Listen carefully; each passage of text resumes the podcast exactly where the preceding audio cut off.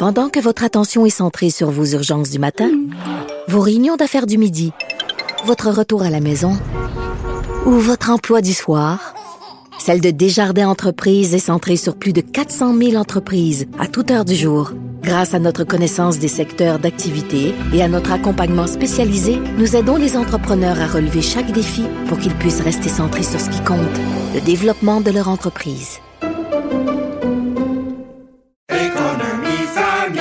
Ici Ricardo. Et Émilie, marchand d'IGA. On a envie de vous inspirer à bien manger. À moins de 5 la portion. Suffit de repérer les produits valeurs sûres et de les cuisiner avec une de nos recettes. Les valeurs sûres, c'est bien pensé, hein? Bien sûr! Détails sur IGA.net. Grand philosophe, poète dans l'âme. La politique pour lui est comme un grand roman d'amour. Vous écoutez Antoine Robitaille. Là-haut sur la colline. La loi 99 qui réforme la loi sur les produits alimentaires sera adoptée demain. On a avec nous le ministre de l'Agriculture, euh, André Lamontagne. Bonjour. Bonjour, M. Robitaille. Pourquoi on en est venu à vouloir là, réformer cette loi-là? On sait qu'à date, euh, je pense la dernière fois qu'elle avait été réformée, c'est euh, dans les années 70. Mais en réalité, c'est une date, une loi, une loi qui date de 74, qui avait été un peu modernisée là, il, y a, il y a plus de 20 ans. Alors, elle était vraiment due là, pour un, un, un travail de fond. Puis en même temps, c'était c'est quelque chose, l'agriculture évolue, toute la, transformation alimentaire a évolué. Alors, aujourd'hui, on a un paquet de permis pour un paquet de situations qu'on L'objectif, c'était d'alléger tout ça. Mhm. Les entreprises, aujourd'hui, sont prises avec euh, beaucoup de contraintes, de paperasse, tout ça. Alors, c'était de donner un, coup, un bon coup dans, dans, dans le canisme. Oui, j'ai lu de 49 à 5 catégories de permis. Oui, oui, ça, ça va être assez, assez majeur, assez significatif. Après ça, on a euh, au moins un millier d'entreprises qui n'auront plus besoin d'avoir de permis, vont juste s'enregistrer. On a un autre millier de qui seront ni enregistrés, ni, euh, ni avec des permis. Là. Fait qu'il y a un bon ménage qu'on fait là-dedans. Là. OK. Mais est-ce qu'on relâche les contrôles? Parce qu'on est dans une pandémie là, qui a peut-être pour origine euh, un marché public avec des produits alimentaires. Euh, euh, on pense aux pangolins en Chine, là, et ce, ce, ce, projet de loi-là va permettre des, des abattoirs de proximité. Est-ce que est-ce qu'on relâche les contrôles? À, ça, ça, serait bizarre de le faire. Non, pas du tout, pas du tout, Antoine. Dans, dans notre condition actuelle? Alléger le règlement, le, les, les, règlements, c'est vraiment au point de vue administratif, mais tout ce qui touche la, la, la qualité. D'ailleurs, le Québec est reconnu pour ouais. la qualité de ses systèmes d'inspection. Alors, il n'y a aucune, aucune relâche à ce niveau-là. Là. Il n'y a pas, pas d'inquiétude. C'est vraiment au point de vue de l'efficacité de tout ça. Là, Mais qu'est-ce que ça va être, les abattoirs de proximité? Et combien ils vont y en avoir? Est-ce que c'est juste des pro projets pilotes? Non, en réalité, ce dont vous parlez, c'est pour euh, avoir un abattoir à la ferme. Oui. Parce qu'on a, on a certains euh, agriculteurs euh, artisans, dont Dominique Lamontagne, qui est la figure de proue, qui, mm -hmm. depuis des années et des années, réclame le droit de pouvoir abattre en petite quantité euh, ces produits à la ferme et après ça, de pouvoir les servir puis vendre à sa clientèle. Mm -hmm. Alors là, il y a un projet pilote qui va être mis en place. C'est quelque chose qu'on a commencé il y a... Son produit en question, c'est qu'est-ce que c'est? C'est de la volaille. C'est okay. euh, le, le, droit d'abattre à la ferme là, dans un environnement prescrit, là, euh, d'abattre jusqu'à 300 poulets, si on veut, par année pour être capable, après ça, de le vendre, de le vendre à cette clientèle. Alors, c'est quelque chose, au moment où on se parle, qui n'est pas possible au Québec. Depuis euh, février 2020, on a fait de l'observation, on a fait des projets pilotes d'observation auprès de Dominique et d'un autre aussi euh, agriculteur. Et puis là, on va aller de l'avant. La, la, loi va nous permettre de faire des projets pilotes. Alors, il y a un premier projet pilote qui va être fait là, avec euh, certains agriculteurs qui seraient intéressés à mettre en place un abattoir à la ferme, là, à certaines conditions et tout ça. Là. J'imagine que ça va être surveillé. Est-ce qu'on a assez d'inspecteurs pour... Euh... Oui, oui, c'est tout, tout surveillé, ces choses-là. Vous n'avez pas... Euh, il n'y a pas de souci. D'ailleurs, le, le, le, protocole, si on veut, c'est quelque chose qu'on est en train de développer là, avec, avec les uh -huh. gens sur le terrain pour s'assurer que ce qui va être mis en place, oui, ça va leur permettre de faire ce qu'ils cherchent à faire, mais en même temps, il faudrait que ça rencontre là, euh, les meilleures normes au point de vue hygiène, salubrité alimentaire. Là. OK. Donc ça, c'est un aspect important. Quel autre, quel, quel, euh, quel autre permis disparaît? C'est ça, de 49 à 5, je trouve que c'est... Ben, en réalité, on avait tout ce qui touche la, la préparation d'aliments, avant, on pouvait avoir euh, 25 catégories de préparation d'aliments. Une usine laitière, c'est de la préparation d'aliments. Un abattoir, c'est de la préparation... Non, non, abattoir, par contre, ça va être des permis distinctifs. Euh, en restauration, de la préparation d'aliments. Mm -hmm. un, un, supermarché qui, qui, qui, qui, cuisine, c'est la même chose. Mais c'était toutes des permis séparés. Alors, toutes les entreprises qui vont être engagées mm -hmm. dans la préparation d'aliments, quelle qu'elle soit, va détenir un seul permis, qui est la préparation d'aliments. Après ça, il y avait toute la distinction entre euh, vente de gros et vente de détail. Maintenant, c'est si tu fais de la préparation d'aliments, puis tu, tu, peux en faire, la préparer, tu peux la vendre, tu n'as pas, à, à, déterminer au départ à qui tu veux le vendre. Parce qu'ultimement, à qui tu le vends, c'est pas important Mhm. en termes d'hygiène et salubrité. Alors, c'est un ensemble de points comme ça qu'on vient, euh, qu'on vient euh, donc, se, se- se survoler OK. puis faire des correctifs pour que vraiment alléger ça pour les utilisateurs. C'est ça. C'est un milieu qui est très réglementé. Euh, jadis, on parlait beaucoup du problème du monopole de l'UPA. Euh, par exemple, le rapport Pronovo, moi je me souviens, euh, il y a une vingtaine d'années, qui n'a jamais vraiment eu de suite. Vous, là-dessus, le monopole de l'UPA, c'est quelle est votre position, vous qui voulez déréglementer, ou pas, je dis déréglementer, je sais que vous n'aimez pas le mot, là, mais vous voulez un peu euh, euh, limiter la, la, la paperasserie, puis euh, l'encadrement trop serré euh, des Ben, agriculteurs? ben, en lien, honnêtement, première chose, il n'y a, vraiment pas de lien entre le Non, pas de monopole lien. UPA puis la, la loi 99. Je comprends. On s'entend là-dessus. Non, moi, ce qui Mais est votre imp- position là-dessus, moi, ce avait ben, moi, ce qui est important, c'est de permettre, euh, ultimement, c'est que toutes ceux et celles qui veulent mettre leur talent et leur passion là, au bénéfice de l'agriculture, puis ultimement de l'occupation de notre territoire, qu'il y ait un environnement pour le faire. Puis, ben, moi, depuis que je suis en poste, je, je m'applique à faire en sorte euh, que d'améliorer les environnements pour faire en sorte que tout le monde qui veut pratiquer l'agriculture peut le faire, à des conditions qui vont lui permettre de gagner leur vie honorablement. Mhm. là.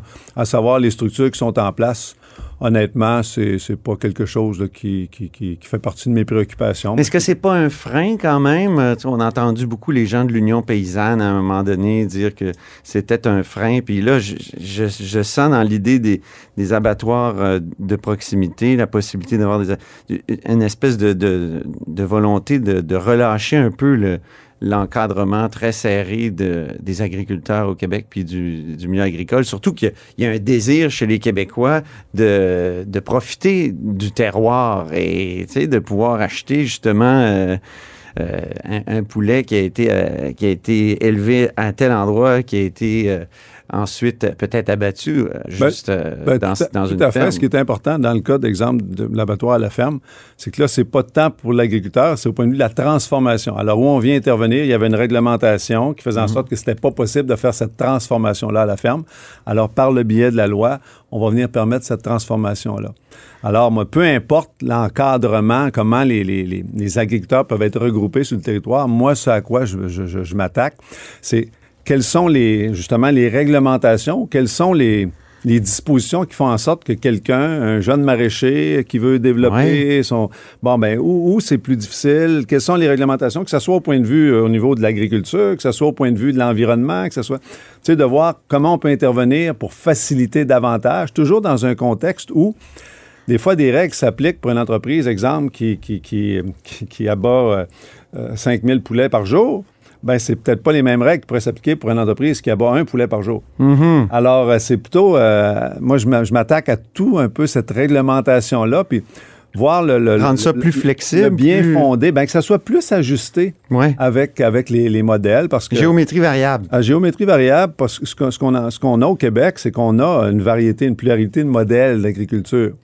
Puis c'est certain que ce qu'on peut, ce qu'on peut remarquer, c'est que le- de façon que c'est fait, puis c'est réglementé, puis légiféré, c'est certain que ça, ça favorise ou ça favorise ou c'est- beaucoup en fonction de, no- de notre plus grande agriculture, parce qu'on a, on a à peu près 30% de nos entreprises agricoles qui produisent à peu près 80% de toute la production agricole au Québec. Fait qu'on s'entend que certaines lois qui sont faites en fonction de un peu de ces réalités-là.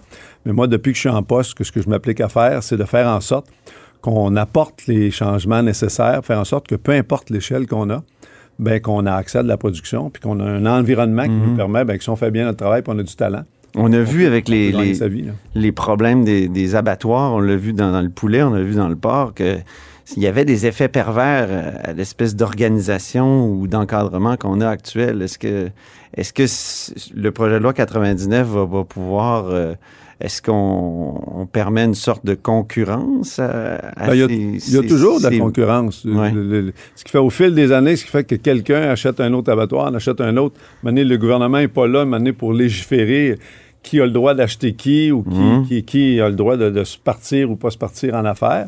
Mais euh, ce qui est important, c'est que les entreprises qui sont en place, ben, aient, aient- aient- aient les plans de contingences qui sont en lien direct avec leur position dans le marché. Et puis ce qu'on a vu avec, euh, dans le cas d'Excel d'or, ben, c'est que définitivement, il y a eu des enjeux là, au niveau du plan de contingence là, dans un cas d'une fermeture comme ça, parce que l'usine d'Excel d'or en Beauce, euh, en Chaudière-Appalaches, qui, Mhm. était- qui était fermée, c'est à peu près 20 de, de la capacité d'abattage. Euh, Mais ça a conduit à un gaspillage épouvantable.